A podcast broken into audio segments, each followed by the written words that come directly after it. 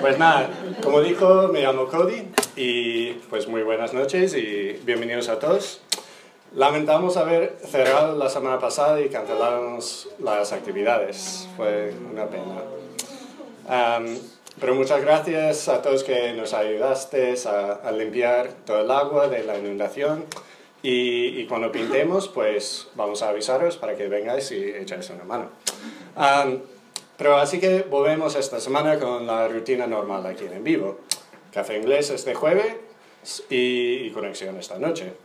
No os preocupéis, eh, la cena internacional se hará en noviembre, entonces eh, vamos a cenar bien en noviembre. Y este jueves en Café Inglés, pues después vamos a tener una noche de karaoke, eh, con el tema de Halloween. Así que venid disfrazados y habrá un premio para el mejor disfrazado. Entonces, animaros a venir. Venga, una pregunta para empezar. ¿Sabéis cuál ha sido el día más largo de este año? Para que respondáis. Casi. Fue el domingo. ¿Alguien se dio cuenta de que el domingo eh, fue un día de 25 horas? Ah, pues, vale. Ya lo sabéis. El domingo fue el día más largo del año. Claro. Se ha desconectado algo. Está bien. bueno, además de ser el día más largo del año, el domingo fue el cumple de mi hermano, Nicolás. ¿Y tenemos alguna foto? Tendremos alguna foto. Pero vamos a seguir. Es que salimos muy monos en la foto y es una pena. Pero bueno, mi hermano Nick me saca dos años y siempre ha cumplido con el rol del hermano mayor. O sea, es decir, o me maltrataba y peleábamos, o era mi héroe y le seguía en todo. Y, y de hecho, dicen mis padres que yo aprendí a leer, porque si él tenía un libro, pues yo me sentaba a su lado y entonces no tenía otro remedio que enseñarme a leer. Porque yo fui el pesado hermano menor que le seguía en todo. Y, bueno, hasta elegí ir a la misma universidad ah, por culpa de él. O sea, le seguí hasta la universidad. Qué bonito, ¿no? Pues mi hermano Nick siempre fue el travieso, el creativo, y yo el niño bueno, tímido, cauteloso. Ah, pero al final siempre me convencía de hacer todo tipo de tontería con un, mira, no pasa nada, no se van a enterar los padres. Y yo, vale, te sigo. Es probable que nos metamos en un lío, pero te sigo. Y, y para mí, le estábamos hablando el domingo, y una de las historias épicas para nosotros pasó una tarde veraniega cuando vivíamos en Kansas City. Era muy común para nosotros en verano salir al jardín y al atardecer atrapar a luciérnagas. ¿Sabéis qué son? Sí. Para los que hablan inglés, fireflies. Pues nada, a veces las guardamos en un bote porque mola tenerlas como linterna, ¿no? A veces, porque éramos niños de 8 y 10 años, pues las aplastamos porque tienen esta materia ahí que, que, que reluce. Pues nada, no había nada raro de, de, tener a dos niños ahí matando a bichos. Pero una tarde en particular salimos con unas botellas de plástico para atrapar las luciérnagas, como siempre. Y atrapamos un montón y pensamos, bueno, eso es un poco cruel, las tenemos que librar. Y se le ocurrió a Nick, porque yo, niño inocente, ¿cómo iba a tener yo la culpa? Se le ocurrió librarlos en la habitación de mi madre, bueno, nuestra madre. Y, y, bueno, la verdad es que no le gustó nuestro acto de amor. Uh, nosotros lo pensamos así, como estrellas ahí que durante la noche como da ambiente y ella pensó, bueno, son unos bichos feos y no los quiero. Y, y se enfadó, pero vamos, más enfadada no la había visto en mi vida y nos mandó a quitar todas y cada una de las luciérnagas antes de dormir. Y os digo, no fue tan divertido atraparlas de nuevo, porque se habían metido por todos lados. Un poco tonto, pero como dice un amigo mío, las buenas historias no empiezan con buenas decisiones. Bueno, no sé si habéis tenido una relación así con un hermano, un amigo que, que te lleva a hacer tonterías. Ah, pero bueno, ahora estamos en conexión y, vamos a conectar. Así que vamos a poner un par de preguntas aquí en la pantalla para que habléis entre vosotros, os conozcáis. Y, y están aquí, ¿tienes hermanos? ¿Cuántos? ¿De qué edad? Uh, ¿Te has metido en un lío como yo, con mi hermano? Uh, ¿Y quién ha sido tu mayor referente hasta ahora? O sea, para mí, por ejemplo, mi hermano. ¿Vale? Hablad. Bueno, pues guardad esa idea de, de, seguir a alguien porque vamos a volver a, a tratarla. Pero ahora eh, vamos a ir por otro lado. Y, y, deciros que esta semana arrancamos una nueva serie de charlas que se llama Barreras. Y en septiembre, cuando planeamos todas las charlas del año, pues pensamos, ¿de qué hablamos? Y, y pensamos en... Eh, bueno, queríamos tratar unos temas que suelen ser barreras a la fe para las personas. O sea, razones que ponen la gente para no creer. Y, y vamos a hablar de, de, tres de ellas. Fe y dudas, fe y ciencia y fe y sufrimiento. O sea, son temas profundos, personales, uh, delicados. Y desde el principio quiero de dejar claro que no somos expertos, ni pretendemos ser expertos. Simplemente queremos ofrecer nuestro punto de vista um, según lo que hemos aprendido y, y conocido en, en, nuestros caminos con Jesús. Y queremos vuestro feedback, o sea, en persona, um, por Facebook, Twitter, lo que fuera. Si no estáis de acuerdo con algo o, te quedas con una duda, dinos, habla con nosotros, habla conmigo y, y a ver si, si lo solucionamos o, simplemente quieres que alguien te escuche. Bueno, a mí me toca hablar de fe y dudas, dos cosas que conozco muy bien. Pues para que sepáis, yo, yo diría que no crecí en una familia religiosa. O sea, fui de vez en cuando de niño a la iglesia con mi madre o mi abuela, pero hasta que no fui a la universidad no fue algo que me interesaba mucho. Y diría, yo me consideraba agnóstico. Um, en general los cristianos, pues me parecían a veces muy bondadosos, buena gente, otras veces muy hipócritas y, y críticos. Todavía pienso igual. Uh, en parte porque me conozco a mí mismo y, y soy así, aunque no quiero ser así. El caso es que un amigo mío insistió en invitarme a un, un, grupo como en vivo en la universidad. Y cuando por fin fui, pues me gustó el ambiente y claro, tenían comida gratis. Entonces volví. Y, y claro, a lo mejor alguno de vosotros está aquí por esa razón. Está bien, lo entiendo. Podéis seguir viniendo para la comida gratis. Está bien. Pero lo que pasó es que hice amigos y y claro, uh, bueno, me he perdido. Bueno, hice amigos, esto. Y, pero seguía sin interesarme mucho en el tema de la fe. Hasta que llegó, hasta que llegó un momento, se me escucha mucho, um, llegó un momento en que decidí plantearme seriamente esta cuestión de Dios y la fe. Empecé a leer más acerca de ese Jesús y después de unos meses llegué a dos conclusiones. Que el universo para mí tiene más sentido con un Dios creador.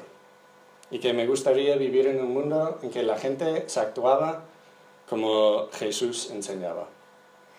Para mí tenía sentido, pero sabía por dentro que nunca estaría 100% seguro.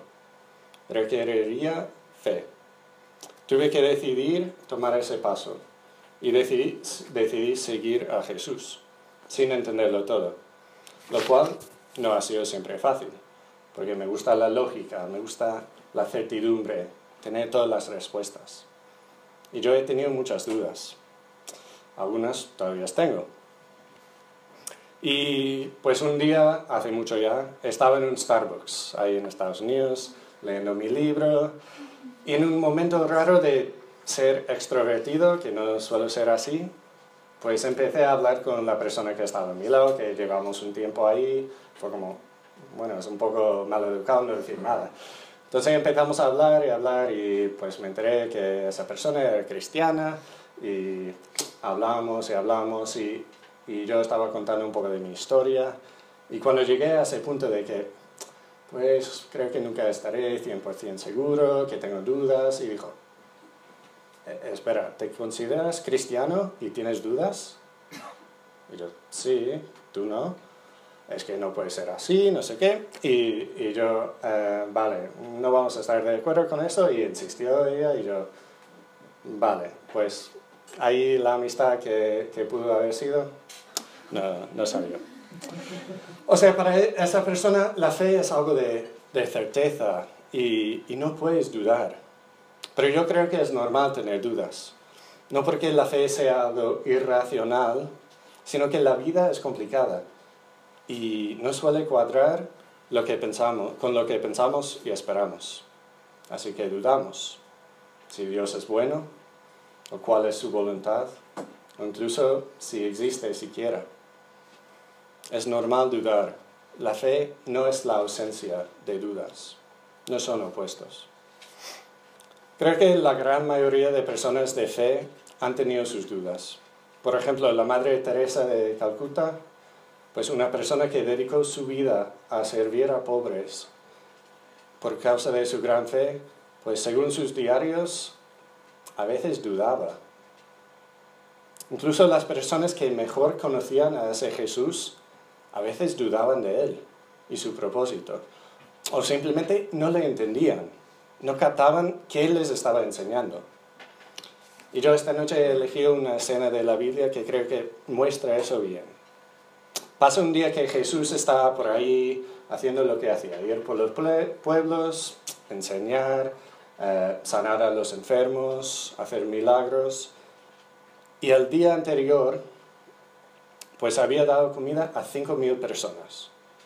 Y cuando esas personas volvieron para más comida el día siguiente, pues Jesús les dijo algo mm, bastante extraño. Y está aquí. Dijo, yo soy el pan vivo que descendió del cielo. Si alguno come de este pan, vivirá para siempre.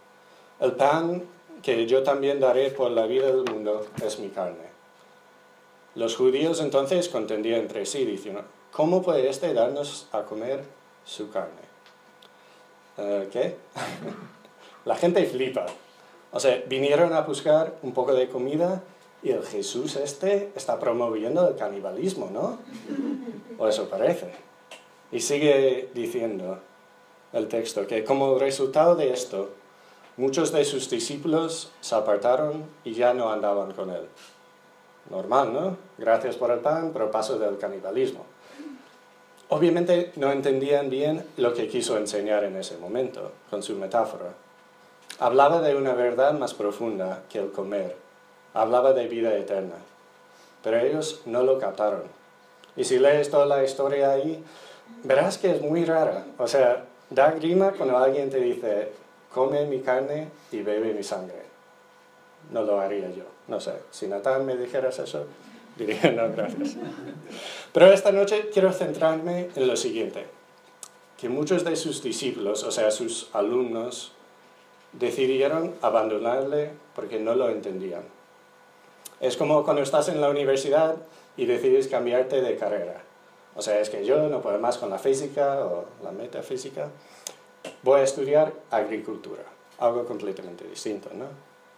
Pues ellos, los que habían seguido a Jesús, se quedaban con la duda y se apartaron.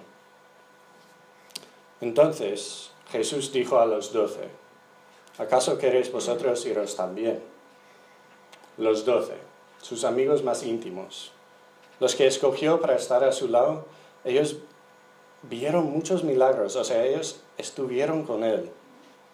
Pero en ese momento me imaginaba que estaban dudando también de ese Jesús. Habrían pensado, se le ha ido la pinza, ¿no? ¿Va a insistir en eso de comer su carne y beber su sangre?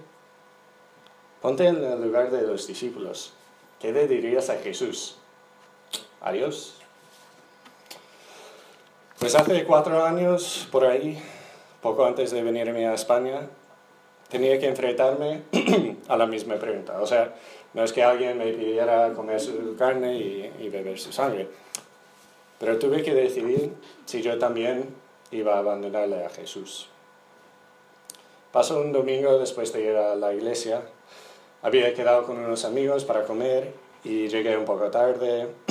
Estaba en la cola y, vi ahí una pareja con sus niños. Y por alguna razón tuvo un efecto raro en mí y empecé a pensar en el futuro, si un día me iba a casar, si iba a tener familia. Y de ahí preguntas más raras como, eh, yo qué sé, cómo es el límite del universo, qué es el infinito. Y luego la pregunta, ¿y si eso que creo no es verdad?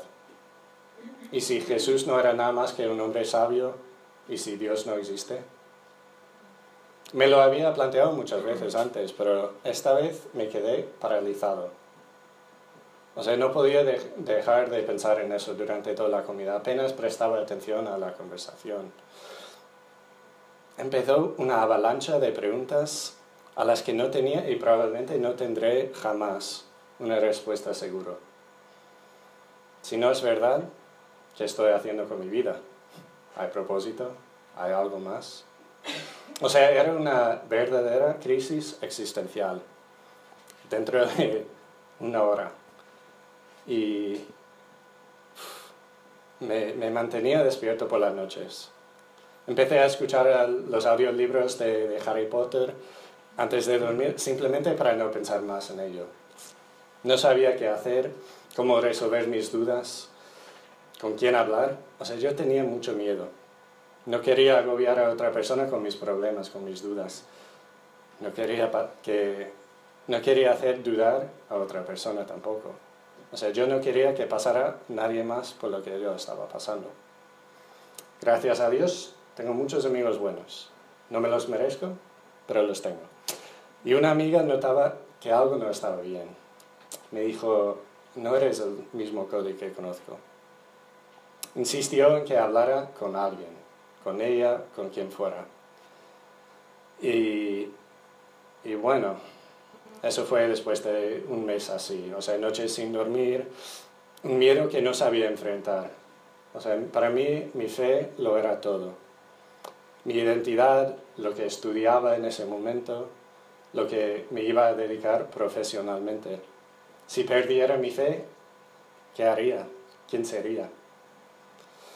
Por fin decidí hablar con ella y otros dos amigos y, me escucharon, se ofrecieron para lo que fuera y dijeron que me amaban, perdiera mi fe o no. Y fue un alivio increíble poder expresar eso, externalizar todo esto que estaba pensando.